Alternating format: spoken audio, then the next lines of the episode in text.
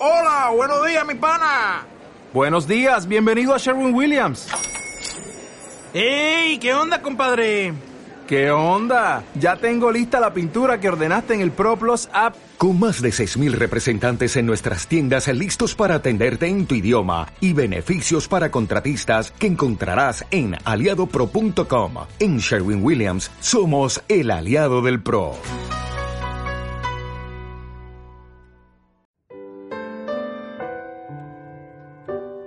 Ser mixteco es saberse parte del pueblo, es respetar el origen de nuestra cultura, es sentirse identificado con sus raíces, sin importar el lugar donde te encuentres.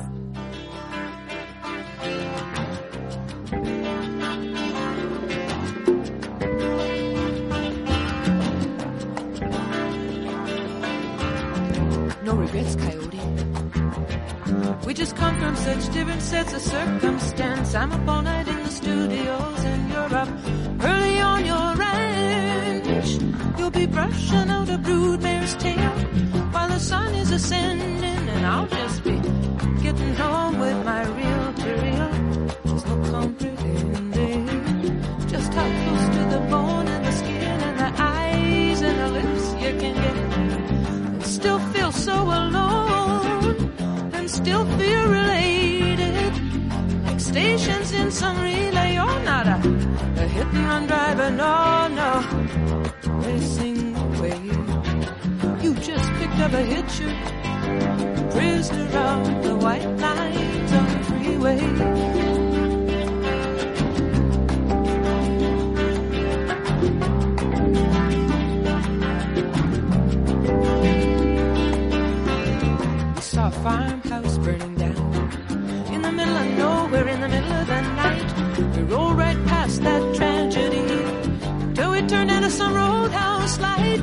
Where a local band was playing. Locals were up kicking and shaking on the floor. The next thing I know, that coyote's at my door. Pins me in a corner, he won't take no. He drags me out on the dance floor and we're dancing close and slow. Now he's got a woman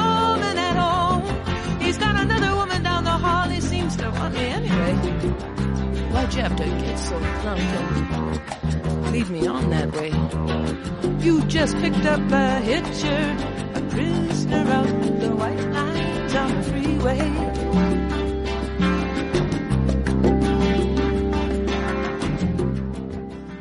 Escuchamos a Johnny Michel y su pieza Coyote. Usted escucha Mixtecos Inmigrantes. En la ingeniería de audio se encuentra Ernesto Guzmán. En la realización, el de la voz Marco de la Luz. Y en la producción, Set Radio. Le voy a traducir un fragmento al español de este tema. Sin remordimientos, Coyote, es solo que procedemos de tan diferentes conjuntos de circunstancias. Yo estoy toda la noche despierta en el estudio y tú te levantas muy temprano en tu rancho. Estarás cepillando la cola de una yegua de cría cuando salga el sol. Y yo estaré justo llegando a casa con mis grabaciones. No hay modo de comprender cómo puedes acercarte tanto a los huesos, a la piel, a los ojos y a los labios, y aun así sentirte tan solo, y aun así sentirte conectado, igual que estaciones repetidoras. No eres un conductor que se da la fuga, no, no, escapando a toda velocidad. Solo recogiste a una muchacha que pedía ventón, una prisionera de las blancas líneas de la autopista. Vimos una granja asolada por el fuego, en medio de la nada, en medio de la noche, y condujimos dejando atrás aquella tragedia, hasta que giramos hacia las luces de un bar en la carretera, donde estaba tocando una banda local. Los lugareños zapateaban y se meneaban en la pista de baile y de repente el coyote se presenta a mi puerta, me acorrala en una esquina y no acepta un no por respuesta. Me arrastra hasta la pista y bailamos apretados, lentamente. Él tiene una mujer en casa, tiene otra mujer al final del pasillo. Parece que me desea igualmente. ¿Por qué tuviste que emborracharte tanto y llevarme por este camino? Simplemente recogiste a una muchacha que pedía ventón, una prisionera de las blancas líneas de la autopista.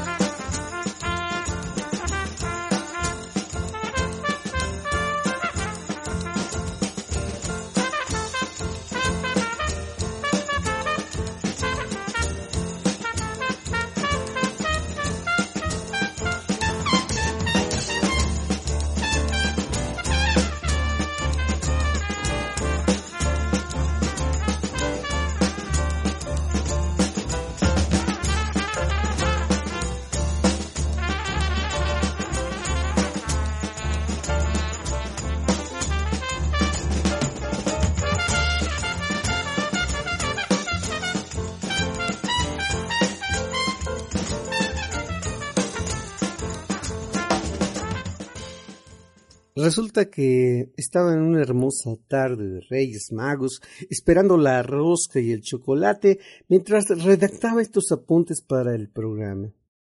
Quería abordar temas como la reunión trilateral de los presidentes Biden, López Obrador, Justin Trudeau. Quería hablar sobre los posibles temas como el fentanilo y las migraciones, Así que en automático busqué una musiquita para acompañar mi redacción. Y oh, oh, oh, sorpresa, Johnny Mitchell volverá a los escenarios en 2023. ¡Wow! Mi querido y olvidado viejo amor. Huelga decir que la cantautora dará su primer show después de 20 años alejada de los escenarios. Me conmovió su foto a sus setenta y nueve años frente a un torbellino de recuerdos. Parte de ellos es su legendaria amistad con Charles Mingus, de quien escuchamos el tema Big Alice.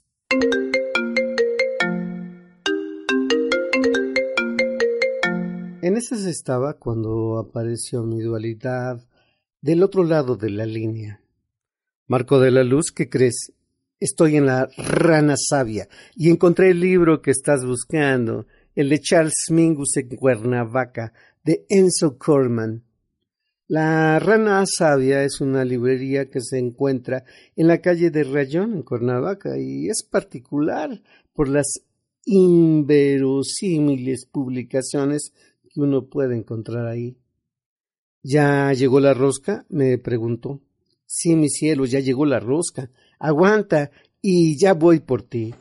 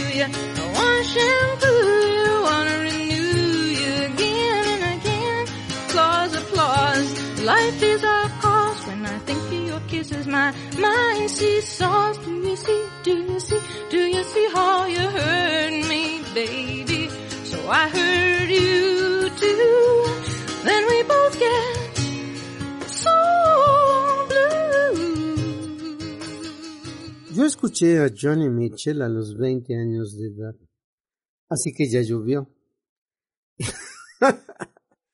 y a los 15 escuché a Charles Mingus, de tal manera que cuando me enteré que el álbum 10 de Johnny Mitchell se llamaría Mingus, mm, solo corroboré su amistad. Ambos eran famosos y un día Mingus desafía a Mitchell. Ah, si eres tan buena, te reto a que le pongas letra a una de mis rolas. Mitchell tomó la afrenta muy en serio.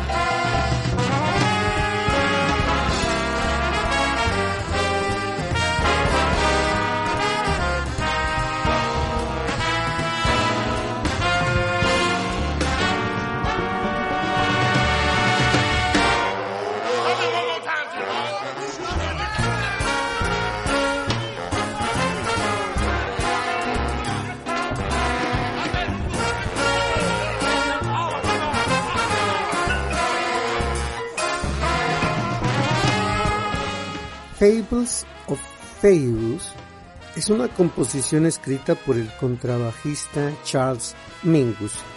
Una de sus obras políticas de la canción fue escrita como una protesta directa contra el gobernador de Arkansas, Orval Fairus, quien en 1957 envió a la Guardia Nacional para evitar la integración racial de Little Rock Central High School por parte de nueve africanos afrodescendientes en lo que se conoció como la crisis de Little Rock. La canción se grabó por primera vez en el álbum Mingus de 1959, Mingus a Home. Eh, sin embargo, Columbia Records se negó a permitir que se incluyera la letra de la canción, por lo que la misma se grabó como instrumental en el álbum. Y no fue hasta el 20 de octubre del 60 que la canción fue grabada con letra en el álbum Charles Mingus presenta a Charles Mingus. La letra dice así, Oh Señor, no dejes que nos disparen. Oh Señor, no dejes que nos apuñalen.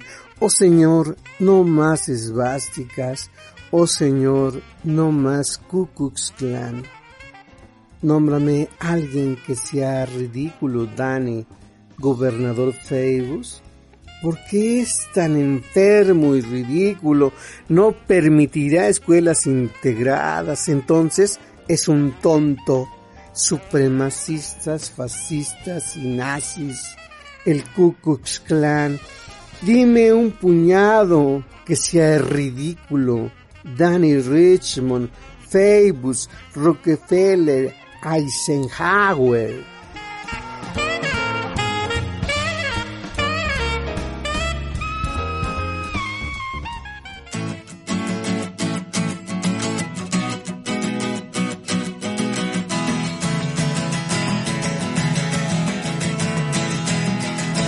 They paved paradise, put up a parking lot.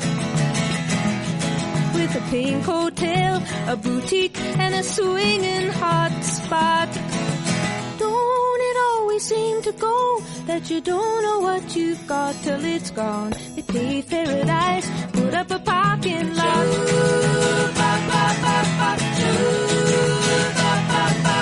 They took all the trees, put them in a tree museum. And they charged the people a dollar and a half just to see 'em.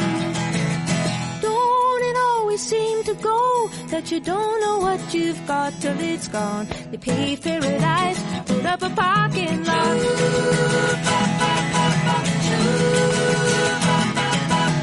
Hey, farmer, farmer, put away the DDT now. Give me spots on my apples, or leave me the birds and the bees. That you don't know what you've got till it's gone. They paved paradise, put up a parking lot.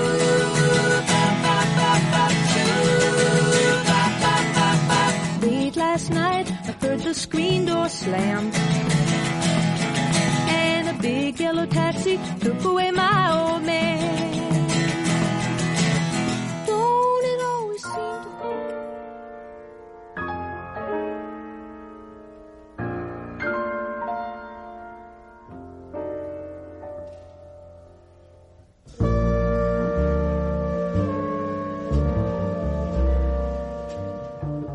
Soy Charles Mingus. Soy mulato. Soy de piel amarilla. Medio amarilla, apenas amarilla. No soy lo bastante blanco para dejar de pasar por negro, ni lo bastante claro para que me llamen blanco.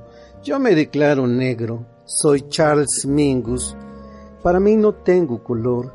Charles Mingus es un músico, un músico mestizo que toca con belleza, que toca con fealdad, que toca con amor, que toca masculinamente, que toca femeninamente, que toca música, que toca todos los sonidos, fuertes, suaves, sonidos que no se oyen, sonidos, sonidos, sonidos con ascendencia china, inglesa y afroamericana por parte de una madre que falleció meses después de parirlo y sueca y afroamericana por parte del padre sargento del ejército, jamás dejó de denunciar el racismo rampante de la sociedad estadounidense.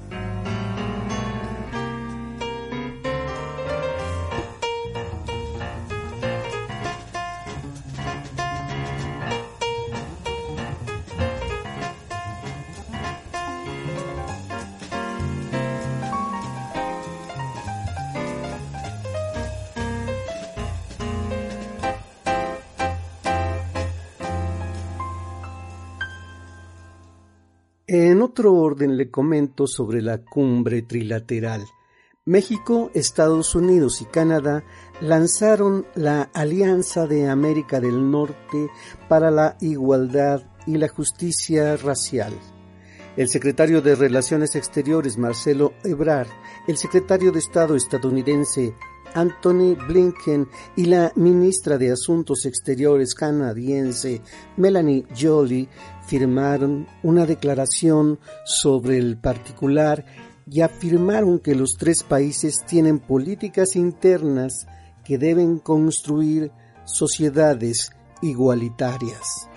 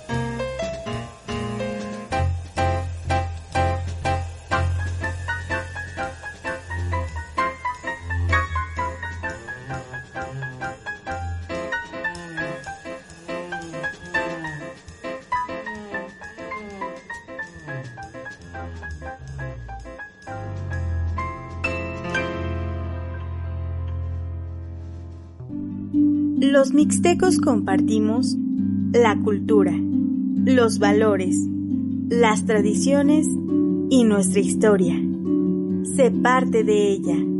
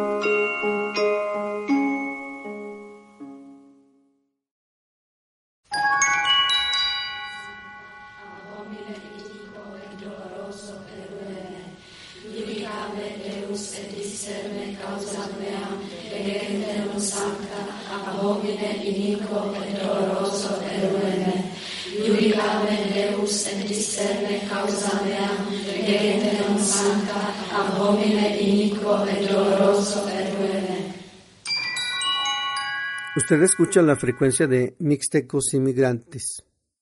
A continuación le presento un audio que contiene elementos históricos. Por tanto, quiero pedirle a los niños y niñitas que eh, frecuentemente nos acompañan, lo hagan en compañía de sus papás, de sus abuelitos, de personas mayores y que no tengan miedo, eh, porque habla de referencias históricas que sucedieron en este país. Y se llama Los enredos del diablo. O de cómo los nahuales se hicieron brujos. Que es un texto del doctor Roberto Martínez González. Nahuali es un término náhuatl que originalmente se usó para designar dos conceptos principales. En primer lugar, el que se refiere a una suerte de doble o de alter ego animal que se encuentra tan estrechamente unido al destino humano que su muerte tiende a implicar la destrucción de la persona. En segundo, Nahuali alude a cierta clase de especialista ritual caracterizado por su capacidad de cambiar de forma a voluntad. En el otro extremo, bruja es un vocablo del viejo mundo usado para nombrar a una persona que en virtud de su pacto con el diablo tiene el poder de dañar a otras personas y posee un comportamiento antisocial. Como sabemos, la bruja europea y el nahuali mesoamericano son nociones que originalmente formaban parte de universos conceptuales totalmente diferentes y sin embargo terminaron por converger bajo una misma imagen durante el proceso colonial mesoamericano.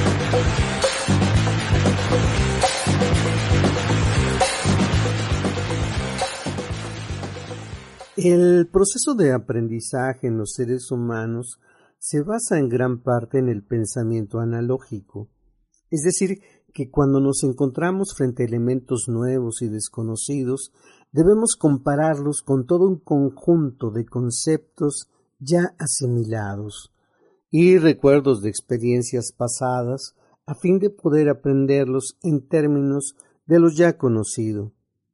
De tal suerte que cuando los españoles llegaron a América, debieron interpretar todos los elementos culturales que acababan de descubrir a partir de su propia visión del mundo, una visión heredera del pensamiento medieval, que se fundaba en explicaciones bíblicas y los aportes de la tradición grecolatina a la cultura occidental.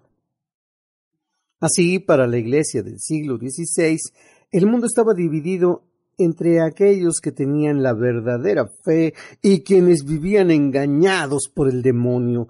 De este modo, revela Martín Castañega en su tratado muy sutil y bien fundado de las supersticiones y hechicerías y varios conjuros y abusiones y otras cosas al caso tocantes y de la posibilidad y remedio de ellas.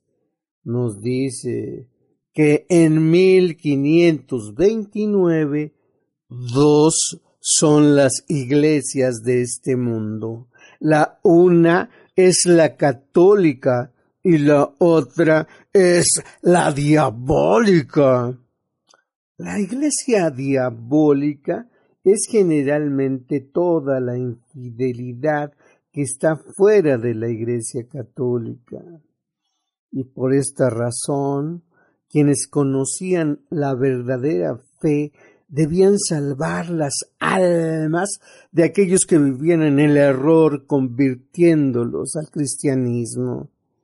Sin embargo, en este sistema, el no creyente, quien debía ser salvado del demonio, no era concebido como una simple víctima, sino ante todo como un pecador.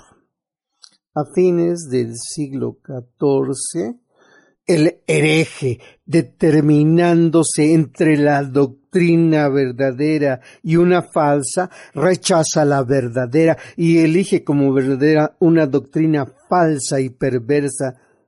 Y es por tal causa que los herejes e indirectamente los infieles debían ser combatidos y perseguidos hasta su reducción al cristianismo a fin de poder salvar sus ánimas de las garras del demonio.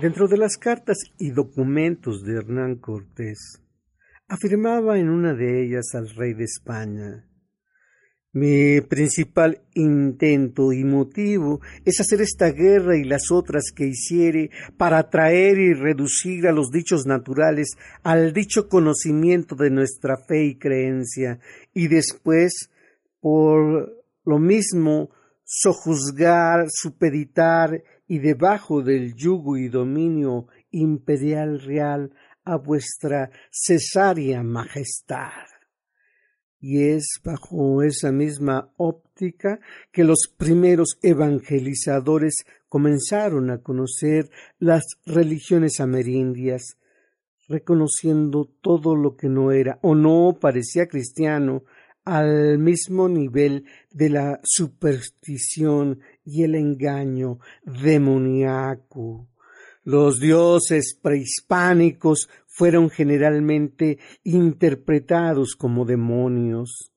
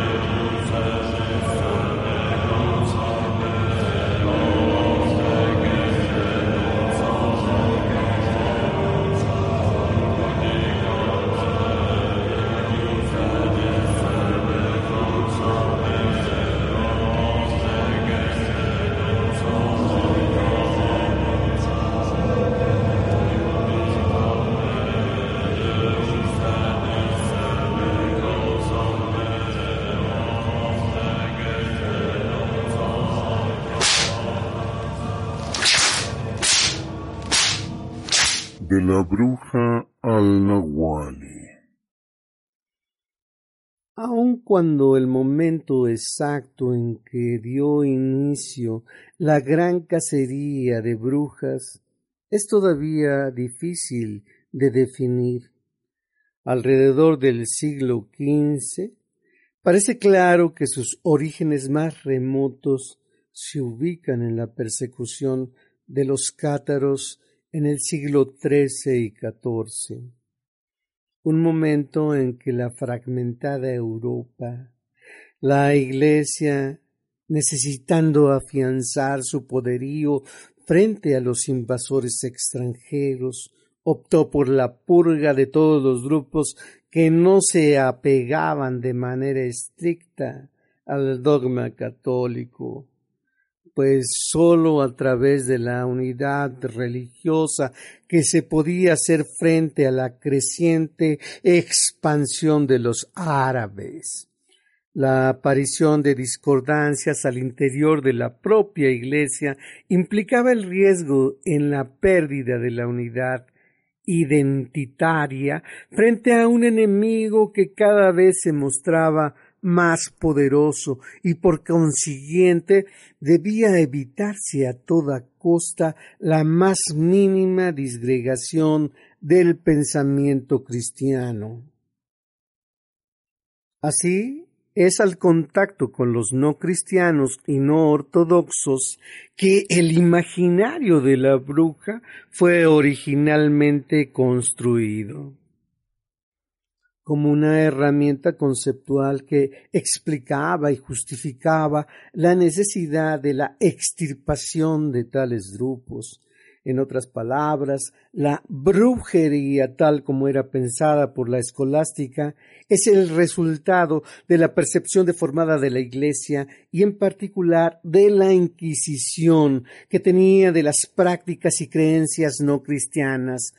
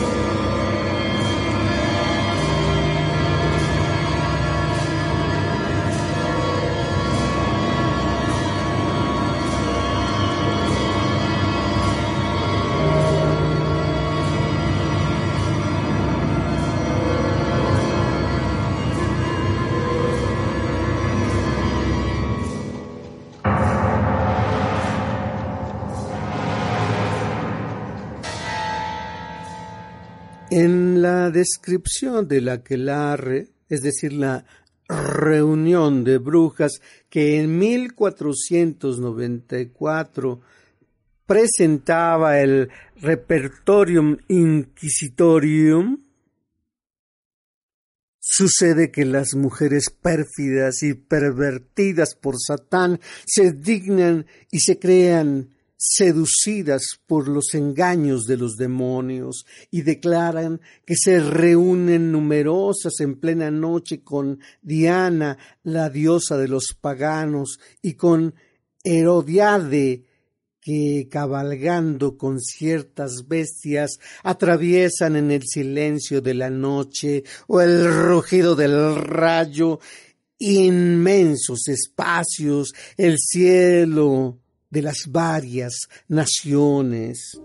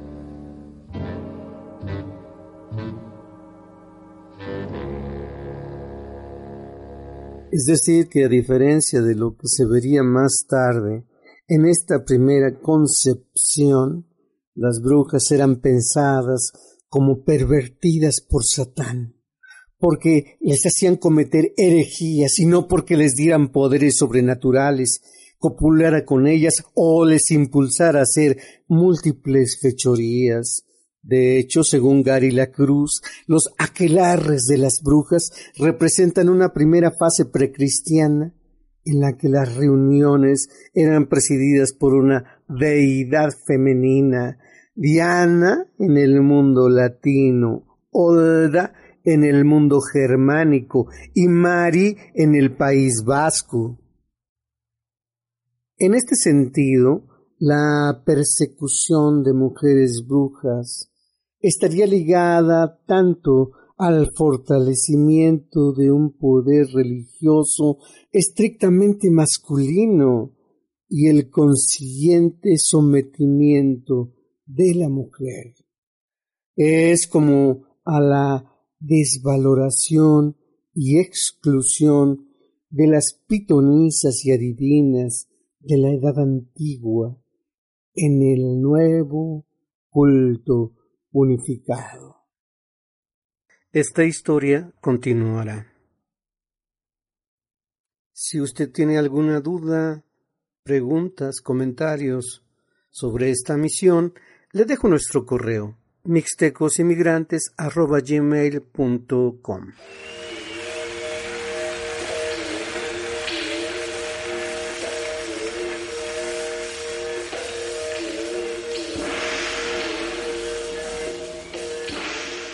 Nos vamos. Mixtecos Inmigrantes es una realización de Marco de la Luz.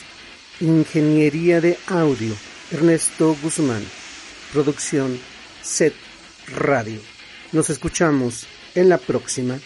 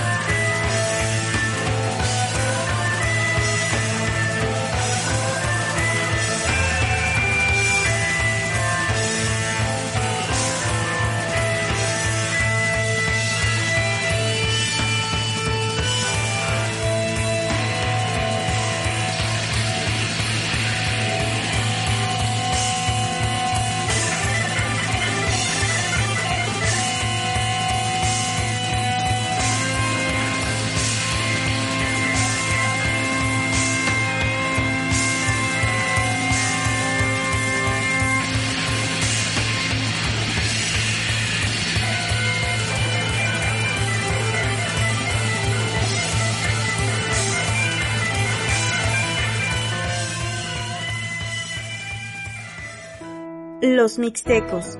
Estamos hechos de una historia que dejó huella. Mixtecos inmigrantes.